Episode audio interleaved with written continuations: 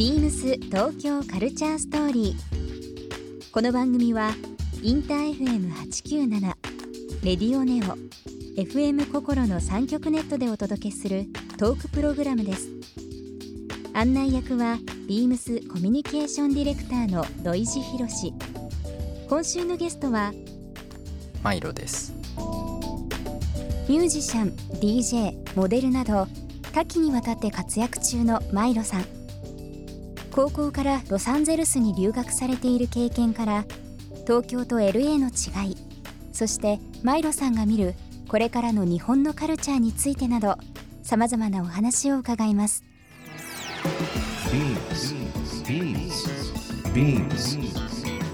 BeamsTokyo Culture StoryBeamsTokyo Culture Story. This program is brought to you by Beams. ビームスありとあらゆるものをミックスして自分たちらしく楽しむ。それぞれの時代を生きる若者たちが形作る東京のカルチャー。ビームス東京カルチャーストーリー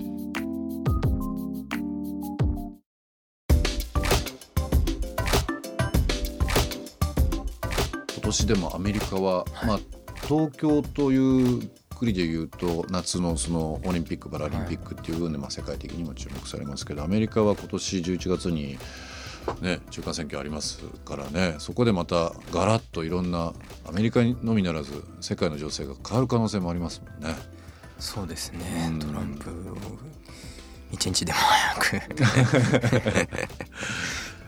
本当に。でも対抗する勢力っていうのがアメリカはある程度明確だったりとかしますけど、ね。本はなかなかね日本はなかなか。今あのそういう部分でやっぱりこう意見ってあの両方が別にそのいがみ合うわけじゃないですけど、うん。やっぱりよくしようというふうな2つの意見がある方がいいですよね。そうですね。まあうん。2つと言わず、うん、いろんな意見が、ね。まあ別に正論みたいなのはあるかもしれないけどそれだけが正論じゃないし別に、そうですよね。うんいいとこを持ち寄ってね。どうしてもあの今の社会っていうのは目先のことを変えようと。そうです。ね、目さもう目の前のことをどういうふうに変えていくかっていうのが多いですけども。この間なんか面白い話があったのがあの東京オリンピック前の東京オリンピックですね、昭和39年の時って、やっぱり本当に突貫工事が多くてはいはい。東海道新幹線早く開通させないととかインフラ整えるためにも東京の街の道路をねきれいにしないとっていう部分でまあ首都高も中心ですけど結構こうインフラが急にできた部分なんで景観がやっぱりあまり考えられてなかったっていうのが多いらしいんですよ。例えば日本橋日本の道路の起点になる日本橋ですけどそこの上に今高速道路かかっててはいはい。もう景色的にも全然良くないまあただもう今更になってもうどうしようもないのでなんかこうあの長い目で見た時に今も大事だけど長く見た時に電線とかそういう道路とか街をもっときれいにしたりねあの景観をきれいにした方が世界的にももっと注目されるのにっていう考えが今出てる。そうなんですよね。だからなんかこう大人がいろんなことを考えるというのもそうですけど将来の人たちのために何を残していくかっていう意見がもっともっと議論されるとそうですね面白いような気がしますけどねね今どうするかっていうのはもちろん大切な部分もありますけどね。そういえばあの、あのー次オリンピック、えー、と東京、えーその次がパリその次ロサンゼルスですね。そうらしいですよね28年ね。うん。またそれであのいろいろ街のシステムが変わるかもしれないですけど。ですね8年後だから ちょっと想像つかない部分ってありますけどね。僕でもなんかロサンゼルスまあよく行くんですけど便利だなっていう部分となんか最近すごいちょっとピンポイントの話ですけど空港で、えー、と街中行く時ちょっと不便になったような気がします。渋滞ですか？渋滞もそうですしなんかあのウーバーステーションタクシーあの Uber がすごく外うんに行って一回荷物持ってそっちの方に行かないといけないとか誰かに迎えに来てもらう時もすごく道が狭くなっちゃってとか。いや LA すごいあのめちゃくちゃ 道路めちゃくちゃなその作りが悪いから 渋滞しちゃうんで。ですよね。そういう交通システムね、日本もすごいシステムだっていうふうに言われてますけどね世界的にですね。でも電車普通に時間通り来ますしね LA うも、んうん。そんな電車つもっと増やせばいいのって思う単純にね、うん思いますけどね。やっぱでもホームレスとかち,、うん。ちょっと危険だったりする時もある。ありますよね。うん。からまあ多分8 2000 8年後？2028年ですか、うんに向けて多分そういう人たちが排除されてってまた渋谷と同じようになん。かうん。渋谷もかわいねそうかわいそうっていうかひどい話。渋谷は本当に何だろう。ね。毎月いろんなことがあのー起きてるような気がするんですよ。毎日というか。半夏に去年あ、うん。去年夏に帰ってきて、今日もあ今日か昨日？うん。渋谷行ったんですけど、うんパルコにはい。初めて行ったんですけど、うん。すごいですよね。パルコパルコのあれですもんね。オープンの時の。あなんかでもそれパルコのっていうより渋カル渋カルの時でしたっけね。みたいな活動されてましたけどね。あそう。渋谷パルコ全国的にもニュースになりましたけどもまあすごい建物ができましたよね。すごいですよね、うん。あとは駅周りのスクランブルスクエア。スクエアとかフクラスとか。ビームスもあの入ってますけども。あ見ました。すごい渋谷の空気っていうか空が空の絵が一気に変わりましたよ。いやすごいビルでっけえビルいっぱい建っちゃって。ねでもあれまだ2027年かな？まであの続きますから。まだねあの計画半ばですからねまだね。地震とか起きたら終わりですよね。ねどうなっちゃうんだろうと思いますガラス張りのなんかでっかい建物。が絶対だけあると。絶対壊れそうと思って。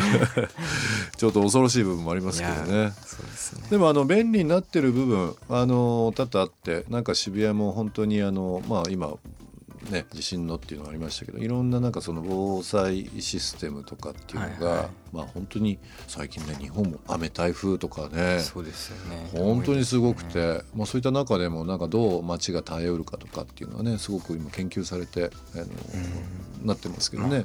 耐震とかし耐震とかもね。もちろんしてるんでしょううねって、ん、面白いのがあの僕も全然専門家じゃないですけど昔の法隆寺とか、はいはい。大昔のから作られている木造建築あるじゃないですか、まあ、世界遺産それぞれありますけど、やっぱり地震の時にうまくこう力が逃げてはい。あのどんな建物よりもやっぱり構造的にもしっかりしてるとかっていうのはね昔の人のそのそうですね。ね。木造建築の方がうん。自信を持つって言いますもんね。言いますもんね。なんかそういったところからやっぱその先人の知恵とか経験とかっていうのをもとに作られたのっていうのをなんかこう改めて見ると素晴らしいなっていうふうに思いますよ日本はね。